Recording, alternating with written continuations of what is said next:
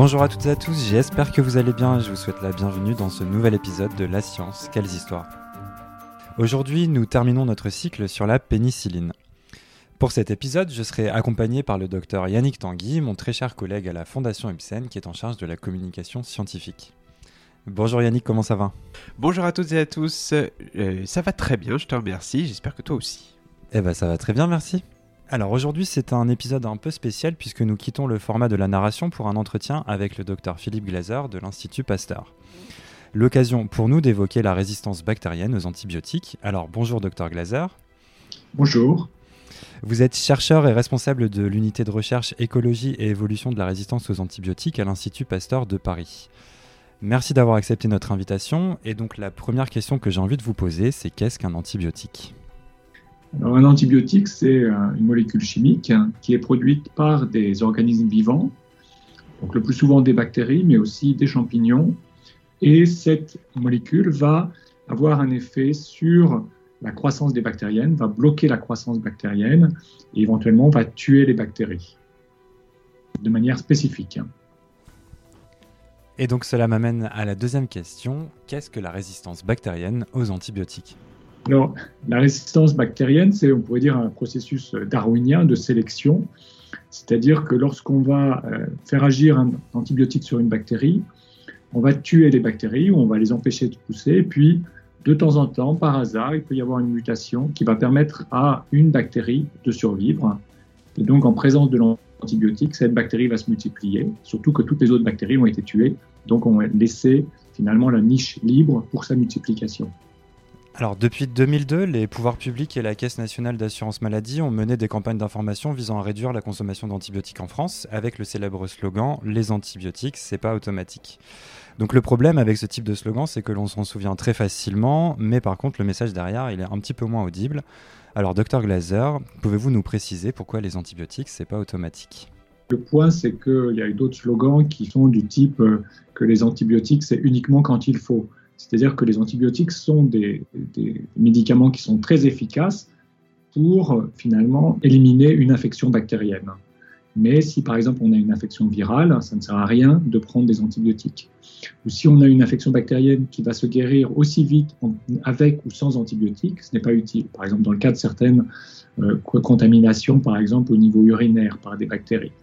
Et donc c'est pour ça que les antibiotiques doivent être utilisés uniquement si elles vont apporter un avantage pour le patient et permettre de guérir plus vite de sa maladie. Et donc, il y a beaucoup de prescriptions qui sont soit inutiles, soit c'est pas forcément le bon antibiotique qui est choisi. Et donc, c'est pour ça qu'il y avait ce slogan de vraiment utiliser au mieux les antibiotiques. Donc, c'est pour ça que c'est pas automatique parce qu'il faut réfléchir avant et savoir est-ce que c'est la meilleure solution pour finalement guérir plus vite le patient de sa maladie. J'avais une question. Est-ce que les antibiotiques finalement ne sont pas prescrits euh, trop tôt dans le sens que normalement, enfin normalement non, mais euh, les antibiogrammes, donc cette analyse qui permet de définir quel euh, antibiotique est le plus efficace contre l'agent infectieux que l'on a, ne sont pas en fait faits communément en définitive. ils sont prescrits avant même de faire cette analyse et d'ailleurs cette analyse n'est pas forcément faite. Alors ça en fait il y a, deux, aspects dans cette question. Il y a souvent des, les antibiogrammes ne sont pas faits parce qu'il y a aussi un, surcoût et ça prend du temps pour avoir un antibiogramme. Et quand même, relativement fréquemment, les bactéries sont sensibles aux antibiotiques. C'est-à-dire que lorsqu'on va donner un antibiotique euh, qui est le plus communément prescrit, qui est recommandé, eh ben, le traitement va être efficace et donc on n'a pas besoin d'antibiogramme parce que la personne va être guérie. Alors après, la question d'attendre ou ne pas attendre, si on a euh, quelqu'un qui a une, une pyélonéphrite et qui va souffrir on a intérêt à le soigner très rapidement parce que euh, si on lui dit on va attendre 48 heures avant d'avoir le résultat avant de vous soigner et vous allez continuer à souffrir, eh ben, ça, risque d'être mal pris. Quoi. Surtout si euh, on a quand même beaucoup de chances de, de guérir avec euh, le premier antibiotique choisi. Donc c'est pour ça que ce qui est communément fait, c'est de prescrire un antibiotique ou, dans le cas d'infections très très graves, des combinaisons d'antibiotiques. Et ensuite, euh, si les antibiotiques agissent, ben, tant mieux, mais euh, on réalise en même temps l'antibiogramme pour que si l'antibiotique choisi euh, n'est pas efficace, c'est-à-dire si la bactérie est résistante à cet antibiotique, alors on pourra choisir le meilleur antibiotique en fonction de l'antibiogramme. Alors oui, merci, très clair. Alors avec cet épisode, nous clôturons notre cycle sur la pénicilline. D'ailleurs, pouvez-vous nous préciser comment cette dernière a influencé la création de nouveaux antibiotiques? Donc l'histoire de la pénicilline, c'est une histoire qui est un, petit peu longue parce que, donc, si je me rappelle bien, c'est en 1928 que Fleming a, découvert euh, l'effet de la, pénicilline. Ensuite, il a fallu euh, donc plus de dix ans pour que, dans, les, dans, les, années 40, au début de la guerre, hein, donc qui est la, production de pénicilline et de démontrer qu'on pouvait soigner euh, une infection, donc euh, au staphylocoque doré, en utilisant de la pénicilline. Et c'est en 1943 que des entreprises américaines ont construit des usines pour produire massivement, un peu comme ce qu'on a aujourd'hui avec la production du, vaccin Covid, mais pour produire massivement de la pénicilline et pour pouvoir soigner des personnes. Donc il y a eu à la fois euh, la découverte de la pénicilline, ensuite de montrer qu'on pouvait soigner avec la pénicilline. Et ensuite, une dernière étape, ça a été de produire en grande quantité la pénicilline, de la purifier, qui était aussi un, qui a un certain nombre de prouesses techniques pour cela. Et donc ça, ça, ça, démontrait, en fait, c'était un lien entre la, grande industrie et euh, la pharmacie pour produire ces, ces, antibiotiques. Et donc ça, ça a été la première étape. Et ensuite, il y a eu toute une recherche d'aller fouiller dans une collection de micro-organismes ou d'aller rechercher des micro-organismes dans le sol, des, des streptomycètes par exemple, des bactéries, pour finalement trouver des bactéries qui produisaient de nouveaux antibiotiques et pour ensuite tester ces antibiotiques pour voir s'ils pouvaient présenter des avantages par rapport à la pénicilline. donc c'est comme ça qu'assez rapidement a été trouvée la streptomycine qui permettait de soigner la tuberculose parce que la tuberculose est résistante à la pénicilline. Ça a vraiment ouvert ce, champ de, recherche, à la fois de trouver de nouveaux antibiotiques et ensuite de voir comment les produire et comment soigner euh, certaines infections avec ces antibiotiques. D'accord. Alors justement, vous avez parlé de, Fleming au début de votre réponse. Donc Fleming, dans son discours d'acceptation du prix Nobel en 1945, il nous disait, et je le cite, Monsieur X a mal à la gorge, il achète de la pénicilline et s'en donne à lui-même. Pas assez pour tuer les streptocoques, mais assez pour les éduquer à résister à la pénicilline. Il infecte ensuite sa femme. Madame X a une pneumonie et est traitée avec de la pénicilline. Les streptocoques étant désormais résistants à la pénicilline, le traitement échoue. Madame X décède. Qui est le principal responsable du décès de Madame X? Monsieur X, dont l'utilisation négligente de la pénicilline a changé la nature du microbe. Morale, si vous utilisez de la pénicilline, utilisant suffisamment. Fin de citation.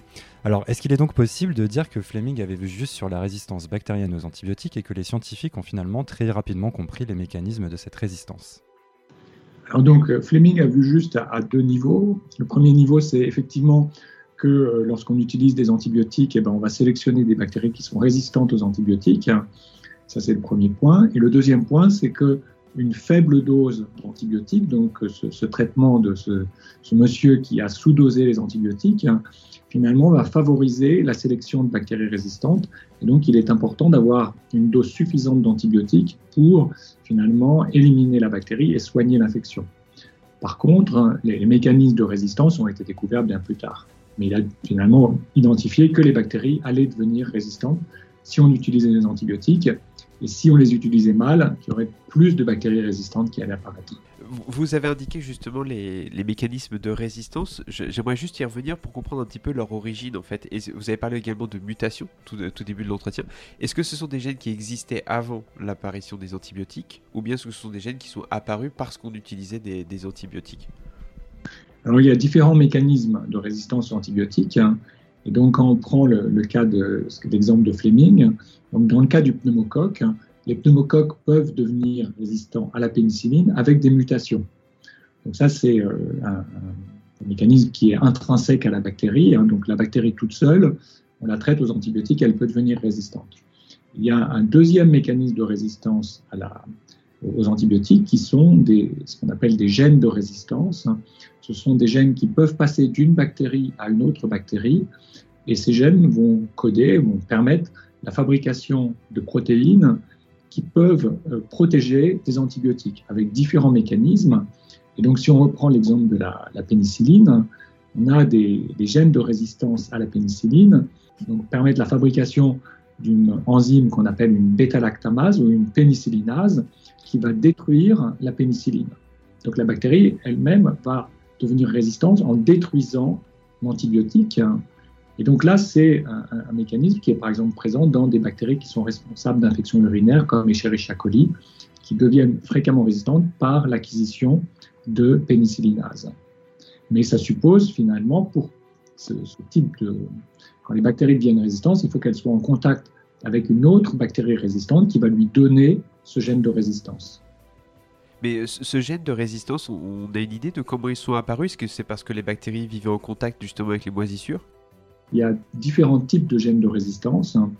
Donc il peut y avoir, donc dans le cas des bactéries qui produisent des antibiotiques, souvent ces bactéries qui produisent des antibiotiques produisent en même temps l'antidote, c'est-à-dire le gène de résistance. Et donc elles vont se protéger des antibiotiques. Et donc si finalement la bactérie qui produit l'antibiotique a ce gène de résistance, et si ce gène de résistance est capturé par une autre bactérie, une bactérie peut devenir résistante à l'antibiotique sans produire l'antibiotique. Donc c'est un premier mécanisme. Et donc on a un, deuxième mécanisme de, résistance, un deuxième phénomène, ce sont des, enzymes qui ont parfois une autre activité. Et donc là, ça, devient un petit peu compliqué, mais euh, par exemple, on peut, dans le cas de la pénicilline, certaines bactéries sont intrinsèquement résistantes à la pénicilline parce qu'elles produisent une pénicillinase. Donc, par exemple, il y a une autre bactérie qui peut être responsable d'infection urinaire, Klebsiella pneumoniae. Klebsiella pneumoniae est naturellement résistante à la pénicilline parce qu'elle produit naturellement une pénicillinase. Et en fait, cette, cette, enzyme a sans doute une, une, autre fonction pour la bactérie que celle de détruire la pénicilline. Mais c'est un peu par hasard qu'elle a cette activité-là. Et donc, les bactéries l'ont utilisée pour devenir résistantes. Et donc là, une troisième possibilité, c'est que des, enzymes peuvent euh, finalement euh, avoir un effet sur des molécules qui sont proches des antibiotiques.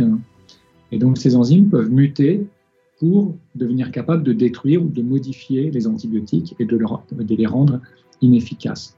Ça veut dire qu'on a finalement deux étapes. On a un gène qui est capturé qui a une activité enzymatique et ce gène va évoluer pour devenir capable de dégrader l'antibiotique et de rendre la bactérie résistante à l'antibiotique. Alors merci, merci Dr Glaser. Euh, alors du coup, pouvez-vous nous dresser l'état des lieux de la résistance aux antibiotiques de nos jours? La résistance aux antibiotiques, c'est euh, lorsqu'on utilise un nouvel antibiotique, au début les bactéries sont sensibles et on va sélectionner des bactéries résistantes qui vont devenir de plus en plus abondantes on a certains antibiotiques pour lesquels on a des niveaux de résistance qui sont très très élevés. Ce sont surtout les antibiotiques anciens qui ont été beaucoup utilisés. Et les nouveaux antibiotiques qu'on va utiliser plus rarement sont, euh, souvent plus efficaces et les bactéries sont moins résistantes à ces antibiotiques. on essaie d'éviter de, les utiliser pour éviter de sélectionner des bactéries résistantes. il y a toute une stratégie comme ça de la communauté médicale pour éviter une augmentation de la résistance. Mais cette résistance peut avoir tendance à augmenter. Et euh, donc, c'est essentiellement lié à la consommation d'antibiotiques. Donc, actuellement, on est plutôt dans des états, dans les pays comme, euh, comme la France, par exemple, en état relativement stable de la résistance aux antibiotiques. Donc, ça n'a ni tendance ni à augmenter, ni tendance à diminuer, mais c'est un peu variable en fonction des antibiotiques. Par contre, il y a certaines régions euh, du globe, notamment des pays à moyen revenu, ou typiquement aussi le sud-est asiatique, pour lequel on a des niveaux de résistance qui sont extrêmement élevés aux antibiotiques. Donc là, on a des situations qui sont variables en fonction des pays. Alors, également, pourquoi parle-t-on aujourd'hui plus des antibiotiques que des antiviraux? Les infections bactériennes sont des infections qui souvent tuent beaucoup. Donc, bien sûr, les, les antiviraux sont extrêmement utiles, ils sont moins utilisés que les antibiotiques. Donc, on va utiliser essentiellement des, antiviraux contre, euh, contre l'HIV, contre, euh, donc contre l'hépatite C, il y a aussi des, molécules qui sont actives. Mais dans le cas de la grippe, par exemple, on peut les utiliser, mais on les utilise beaucoup moins. Dans le cas des, virus, on va favoriser finalement l'utilisation de vaccins. Dans le cas de, l'HIV, il n'y a pas de vaccin possible, c'est pour ça que les antiviraux sont, utilisés parce que c'est la seule solution. Mais euh, l'espoir, c'est d'avoir un vaccin contre HIV. De la même façon, dans le cas de la grippe, la meilleure solution, c'est l'utilisation du vaccin contre la grippe. Et on le voit avec le, SARS-CoV-2, qu'on cherche à avoir un vaccin pour finalement éliminer ce, virus. Dans le cas des bactéries, c'est beaucoup plus compliqué de euh, développer des vaccins. Et notamment, euh, il y a une notion dans le cas des bactéries qui est importante, c'est la notion de bactéries, de pathogènes opportunistes. C'est-à-dire que lorsqu'on a, par exemple, une infection urinaire à Escherichia coli, finalement, cette bactérie, d'où elle vient Elle vient en général du tube digestif de la personne qui va avoir ensuite l'infection urinaire. Donc, elle, va, elle porte la bactérie, ou il ou elle porte la bactérie, c'est souvent des femmes qui ont des infections urinaires, mais dans leur tube digestif, et donc elles vont s'infecter eux-mêmes. Et donc, du coup, ce qui, veut dire que la prévention est plus difficile à réaliser que dans le cas des virus, et on ne peut pas, la notion d'éradiquer, par exemple, un, pathogène bactérien n'est pas envisageable parce que tout le monde porte ces, bactéries. Donc c'est pour ça qu'on a une situation, la relation entre l'homme et les bactéries est différente de la relation entre l'homme et les virus, au sens où on cohabite avec les bactéries qui sont le plus souvent inoffensives, mais dans certaines situations vont provoquer des infections. Donc ça, c'est vrai pour la majorité des bactéries. Donc il y a certaines bactéries qui sont des, pathogènes, on pourrait dire professionnels, comme la tuberculose par exemple, où là, normalement, euh, les personnes en bonne santé ne sont pas porteurs de la bactérie. L'autre point, c'est que comme ces bactéries sont partout autour de nous, lorsqu'on a une augmentation de la résistance aux antibiotiques, on peut avoir des, opérations qui deviennent plus risquées. Par exemple, lorsqu'on va euh, mettre une prothèse du genou, on a toujours le risque d'avoir une infection nosocomiale par une bactérie. Et ensuite, si cette bactérie est résistante, elle sera extrêmement difficile à traiter. Et donc, on peut être dans des situations dramatiques où il faut réopérer, par exemple. Alors, parlons un peu de la recherche de nouveaux antibiotiques. Euh, où en sommes-nous alors d'aujourd'hui? Avec les progrès de la science, y a-t-il actuellement d'autres stratégies antimicrobiennes qui seraient susceptibles de remplacer les antibiotiques dans le futur? Et est-ce que les bactéries arriveront à s'y adapter? Alors, donc il y, a un renouveau dans le domaine des antibiotiques, hein, notamment avec le, fait d'avoir tiré la sonnette d'alarme sur ce besoin d'avoir de nouveaux antibiotiques et sur le risque qu'il y avait avec l'augmentation de la résistance aux antibiotiques de dernière génération. Et donc, il y avait euh, depuis une vingtaine d'années euh, l'absence de nouvelles molécules. Donc, il y a un, renouveau de la recherche, un peu en, utilisant des, technologies nouvelles, en allant chercher par exemple des antibiotiques produits par des bactéries qui sont non cultivables au laboratoire, donc qui n'ont pas été recherchés par les méthodes classiques de recherche d'antibiotiques dans des, parmi les, bactéries ou les champignons qui potentiellement produisent des antibiotiques. Il y a toute la chimie aussi qui, s'ajoute là-dessus pour essayer de trouver des variants antibiotiques qui seraient plus efficaces. Et donc, il y a des, stratégies euh, multiples pour rechercher des nouveaux antibiotiques. Donc ça, c'est un point. Et donc, en, associant à la fois un intérêt et puis des nouvelles stratégies, ben finalement, il y a de nouveaux antibiotiques qui, sont, qui ont été découverts. Et alors, entre la découverte d'un antibiotique et la commercialisation, il y a beaucoup d'étapes qui sont euh, très risquées et euh, il y a beaucoup d'échecs finalement. Donc, il y a très peu de nouveaux antibiotiques. Un dernier point, c'est aussi la, difficulté à commercialiser un nouveau antibiotique. Il y a un certain nombre d'entreprises qui avaient euh, donc développer de nouveaux antibiotiques, on fait faillite et donc on a eu un arrêt de la production. Donc ça, c'était un, point. Alors ensuite, il y a aussi des recherches vers des, stratégies alternatives. Par exemple, il y a tout ce qu'on appelle la phagothérapie, c'est-à-dire l'utilisation des, virus antibactériens, donc des virus qui ciblent les bactéries, pour finalement éliminer les bactéries. Donc euh, utiliser les ennemis de nos ennemis pour nous soigner. Alors, ce qu'il faut bien voir, c'est que ces virus, qui sont euh, des virus qu'on dit bactériens, donc qui vont tuer les bactéries, ne nous font rien. C'est-à-dire qu'ils euh, n'ont aucune capacité à provoquer des, maladies chez l'homme.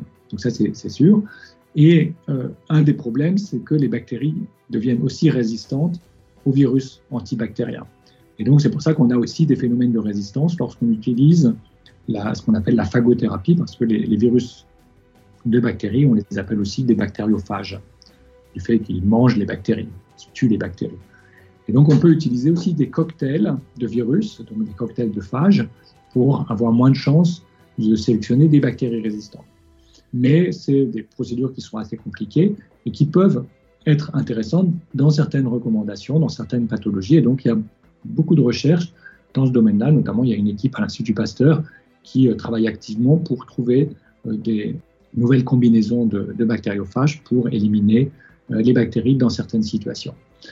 Donc après, il y a d'autres stratégies, par exemple, pour éliminer les bactéries qui sont résistantes, ce qu'on appelle des stratégies pour décontaminer un patient. C'est-à-dire que si on a un patient qui doit se faire opérer, pas en urgence, si ce patient est porteur d'une bactérie multirésistante, on va chercher à décontaminer ce patient, c'est-à-dire à éliminer cette bactérie multirésistante pour éviter que s'il y a une infection au cours de l'opération, ce ne soit pas avec une bactérie multirésistante. Donc ça, on a des stratégies, par exemple, pour essayer de cibler, notamment basées sur la, les, les ciseaux CRISPR, pour éliminer spécifiquement les bactéries qui sont résistantes. L'idée, c'est d'avoir une stratégie finalement qui aussi consiste à éliminer, d'après ce que j'ai compris, les gènes de résistance via euh, la technique de, la recombinaison génétique euh, CRISPR-Cas9. Je pense que le, la stratégie, c'est plutôt d'éliminer les, bactéries qui sont porteuses des gènes de résistance. C'est-à-dire que de, de, cibler spécifiquement, d'éliminer les gènes de résistance dans les bactéries, là, ça devient un peu, euh, un peu trop précis et, et pas forcément utile parce que souvent, les bactéries qui sont multirésistantes cohabitent avec des bactéries qui sont résistantes. Et donc, l'idée, c'est finalement de favoriser les bactéries qui sont sensibles par rapport aux bactéries résistantes dans, par exemple, la colonisation du tube digestif. Le, le intestinal, c'est une thématique qui est en plein essor euh, depuis quelques années. Et j'aurais aimé savoir, en fait, si euh, du fait de la diversité, de la richesse de ces écosystèmes, est-ce que ça pouvait pas servir aussi de catalyseur à la diffusion de ces gènes de résistance aux antibiotiques? Finalement, de ce qui nous est euh, favorable, entre guillemets, peut se retourner contre nous dans le cas d'une maladie infectieuse. Voilà, donc ça c'est tout à fait vrai. Hein. C'est-à-dire que donc on a une, y a une densité de bactéries dans le tube digestif. Hein. Et on peut avoir aussi des antibiotiques qui arrivent dans le tube digestif par euh, différentes voies. Et donc, ils vont sélectionner des bactéries résistantes. Comme je l'ai dit tout à l'heure, les bactéries peuvent s'échanger des gènes de résistance. Et donc, euh, le fait d'avoir des bactéries qui portent des gènes de résistance, des antibiotiques, ça va favoriser finalement la transmission des gènes de résistance entre les bactéries. Donc, en fait, ce qui, ce qui arrive fréquemment, c'est finalement lorsqu'on a un traitement par un antibiotique. L'antibiotique va soigner l'infection, donc on va éliminer la bactérie responsable de l'infection. Mais par contre, l'antibiotique va sélectionner des bactéries résistantes, notamment au, au, niveau du tube digestif ou au niveau de la gorge, au niveau de ce qu'on appelle les microbiomes. Et, dans ce cas-là, donc, on va augmenter finalement le, ce réservoir de gènes de résistance qui est euh, situé dans le microbiome et donc, on va favoriser finalement ensuite la sélection de bactéries résistantes qui potentiellement sont pathogènes on sait aussi qu'il y a énormément de compétition entre les, bactéries. Et euh, est-ce qu'on pourrait pas aussi euh, influencer Enfin, je sais que la composition du microbiote euh, intestinal idéal, ça n'existe pas, mais on sait que ça a un impact fort sur la santé, malgré tout. Certaines souches ont un impact très très fort. On pourrait pas envisager à terme une stratégie basée sur plutôt de la médecine préventive, disons que, eh ben, on va essayer d'avoir plus de telle espèce et telle espèce au sein du microbiote intestinal parce que ça permettrait de prévenir telle ou telle infection. Je pense par exemple aux ulcères ou ce genre de choses. Alors, les, ulcères, c'est une situation un peu particulière parce que les ulcères sont dus à, à Helicobacter pylori, donc il y a une bactérie. Et donc, effectivement, c'est un traitement qui est très long pour éliminer cette bactérie. Et euh, lorsqu'on a des hélicobactères résistants aux antibiotiques, ces traitements sont encore plus longs et difficiles. Et donc, on a des, doses d'antibiotiques qui sont très élevées. C'est un, un, vrai problème. Par rapport à la, la flore digestive, effectivement, on a ce qu'on appelle l'effet barrière, c'est-à-dire que le, la, flore va finalement permettre d'empêcher la multiplication de bactéries potentiellement pathogènes et donc de limiter les risques de ces bactéries, que ces bactéries soient résistantes aux antibiotiques. Et donc effectivement, lorsqu'on est en bonne santé, on a moins de chances d'avoir des bactéries résistantes aux antibiotiques en grande quantité.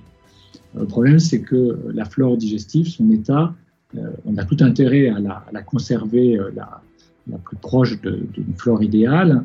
Mais lorsqu'on va avoir des traitements antibiotiques très forts, par exemple ce que je disais tout à l'heure sur Helicobacter pylori, on va perturber cette flore digestive et donc on a risque d'avoir d'autres bactéries résistantes aux antibiotiques qui vont s'installer dans la flore. Et donc c'est c'est pas si simple, on peut dire de yaka, etc. Mais c'est vrai que le fait de préserver une flore en bon état, c'est un domaine de recherche important et euh, donc, on a intérêt, en jouant sur l'alimentation, en jouant sur le, le, choix des antibiotiques qui sont utilisés, à, euh, la, perturber le moins possible.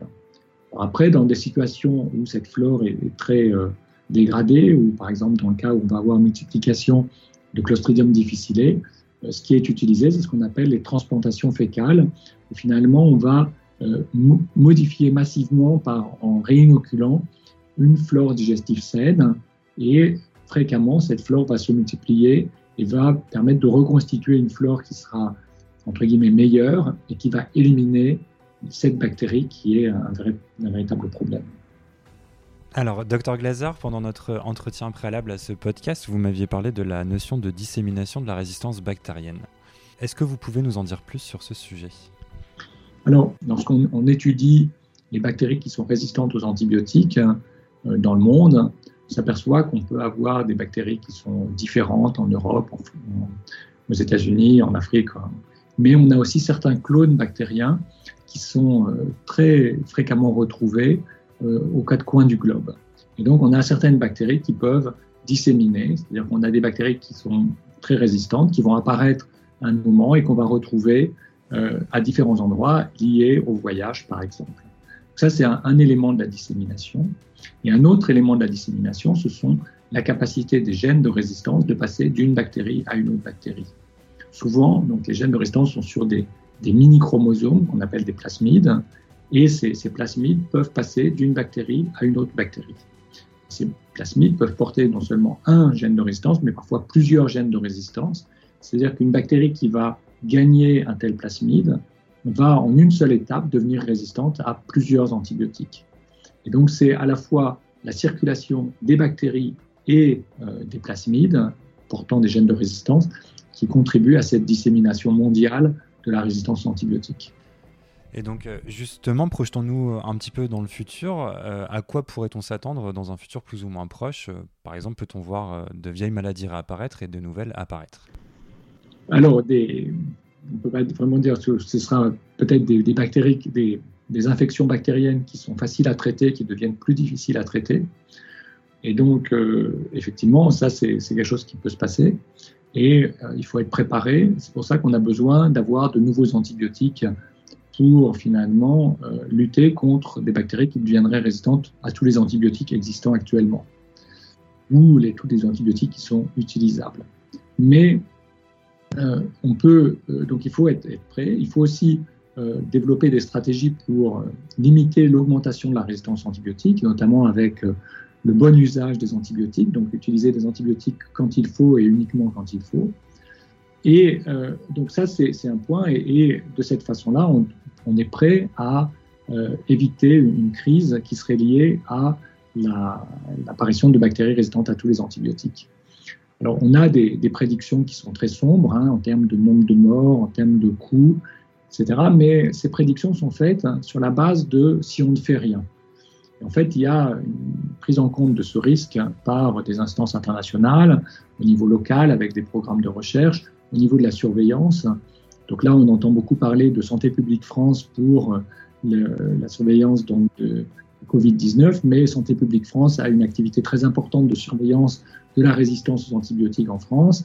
On a une surveillance au niveau européen avec ce qu'on appelle le, CDC euh, européen qui euh, va surveiller l'évolution de la résistance et si cette résistance augmente, alors un signal d'alarme est tiré pour essayer de, de, comprendre pourquoi on a cette augmentation et de prendre des mesures qui sont nécessaires. Alors bien entendu, ça c'est dans, des situations dans des pays riches et dans certains pays, on a finalement que des embryons de surveillance, mais qui sont en train de se développer. Et il y a aussi une prise en compte de ce risque planétaire pour ces, ces études. Et donc, ce qui fait que normalement, on devrait éviter les risques si on continue à la fois à trouver de nouveaux antibiotiques et à prévenir l'augmentation de la résistance. Enfin, pour clôturer cet entretien, ma dernière question est la suivante. Docteur Glaser, y a-t-il une date, un événement ou un scientifique qui, selon vous, a marqué l'histoire des sciences et que vous souhaiteriez aujourd'hui mettre en lumière? Alors, ça ne va pas être un événement directement lié aux antibiotiques, mais qui a un impact très important, c'est euh, l'élucidation de la structure de l'ADN en double hélice. Donc, par euh, Crick et, Watson, et puis d'autres scientifiques qui ont beaucoup contribué, comme euh, Rosalind Franklin, parce que vraiment, ça a été peut-être pas le point de départ, mais une, découverte majeure qui a permis finalement le développement de la biologie moléculaire, qui a permis le séquençage des génomes, qui permet aujourd'hui de faire de la PCR pour les, tests d'ADN, euh, de, virus, qui permet, de, qui permet énormément de développement, la thérapie génique. Donc tout, toute la, révolution de la biologie moléculaire est liée par cette, découverte de la structure de l'ADN. Il y a un autre aspect, c'est que euh, finalement, le, comment l'évolution a inventé cette structure, ça c'est un, point qui, qui, resterait à élucider, mais c'est une structure qui est euh, extrêmement efficace pour stocker de l'information et pour la répliquer relativement fidèlement entre les cellules filles d'un organisme, et donc pour permettre l'évolution. Et ça, cette, structure vraiment en, en double hélice est extraordinaire pour cela. Donc c'est pour ça que c'est pour moi un, événement majeur, et pour beaucoup de gens, hein, dans la, biologie moderne du, XXe et du XXIe siècle. Un très grand merci au docteur Philippe Glaser pour cet entretien riche et passionnant qui vient terminer notre cycle sur la pénicilline. Docteur Glaser, très bonne continuation à vous et encore merci. Merci beaucoup à vous. Merci, ouais, c'était euh, super et merci Florent de m'avoir invité aujourd'hui. Avec plaisir. Et justement, la découverte de la pénicilline amorça donc l'ère des antibiotiques, mais comme nous l'avons vu aujourd'hui, cette ère arrive à un tournant. Les bactéries sont devenues de plus en plus résistantes et l'exemple de la découverte de la pénicilline est donc, pourquoi pas, à suivre. Le mot sérendipité incarne en effet parfaitement l'histoire de Fleming, sa définition, la capacité ou l'aptitude à faire par hasard une découverte inattendue et surtout à en saisir l'utilité. Elle représente un formidable exemple que trouver de nouveaux antibiotiques efficaces sera difficile mais reste cependant possible. Enfin, je laisse le mot de la fin à Alexander Fleming lui-même. Je cite Parfois, on trouve ce que l'on ne cherche pas. Yannick, merci beaucoup de ta présence. J'ai été ravi de réaliser cet entretien avec toi. On peut peut-être profiter de ce moment ensemble pour évoquer ton actualité. Il me semble que tu animes également des chaînes de podcast. Est-ce que tu pourrais nous en dire plus? Euh, Oui, bah, j'ai le plaisir d'animer deux chaînes. Euh, la première, euh, À notre santé, c'est une chaîne qui est dédiée à la médiation scientifique, de l'information scientifique et médicale. Avec donc, j'interview pendant une petite heure des experts et experts de la recherche, psychologues, médecins, chercheurs, mais aussi des gens qui ont des initiatives qui permettent d'avancer les, avancer les choses, etc. Donc dans la société. Voilà, donc c'est une chaîne que j'ai vraiment plaisir à faire et à partager. Et l'autre chaîne, c'est le Coin des Sciences, qui est une chaîne euh, où on va parler de science, essentiellement aux enfants et comme j'aime à le dire à, celles et ceux qui le sont restés, un peu comme moi. Donc en fait là on est parti sur un cycle où, on va raconter les aventures de Jonas, qui est un jeune garçon de CM2, qui va partir dans le tourbillon de l'ADN, donc hein, cette fameuse structure en double hélice dont on a parlé tout à l'heure, et qui va en fait voyager de monde en monde à la rencontre donc de choses extraordinaires et surtout à la rencontre de personnes extraordinaires et qui euh, souffrent en fait de maladies rares, et, euh, essentiellement pour euh, distiller des messages de tolérance vis-à-vis de, ces personnes parce qu'elles ont tant à offrir pour les avoir rencontrées. Donc voilà, c'est, c'est, j'ai aussi le plaisir de faire ça. Donc c'est voilà. Eh ben merci beaucoup Yannick et merci à toutes et à tous d'avoir écouté ce podcast de La Science Quelles Histoires. Nous espérons que cet épisode un peu spécial vous a plu. Nous essaierons de faire d'autres entretiens à l'avenir si les sujets évoqués s'y prêtent. Cet épisode, comme tous les autres de notre chaîne, a été écrit sans parti pris ni préjugé. Nous faisons en effet tous les efforts possibles pour vous apporter des textes clairs, précis et basés sur des sources fiables.